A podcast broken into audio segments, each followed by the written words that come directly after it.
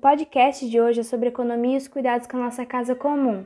Economia é uma palavra com raiz grega, composta por oikos, que significa casa, e nomen, que significa gerenciar, termo que tem origem em nomos, que significa lei. A economia é, portanto, o conjunto de leis que rege a casa, ou o conjunto de regras necessárias para cuidar bem dela.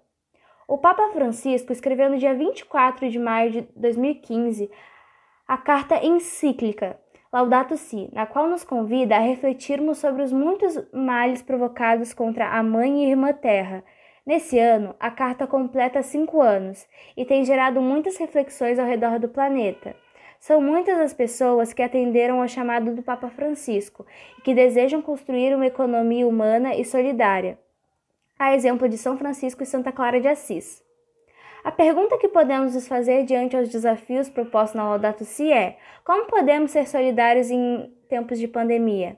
Ou ainda, como podemos aprimorar com criatividade nossas habilidades e ter competência para tornarmos desde nossos lares o mundo um lugar melhor de se viver?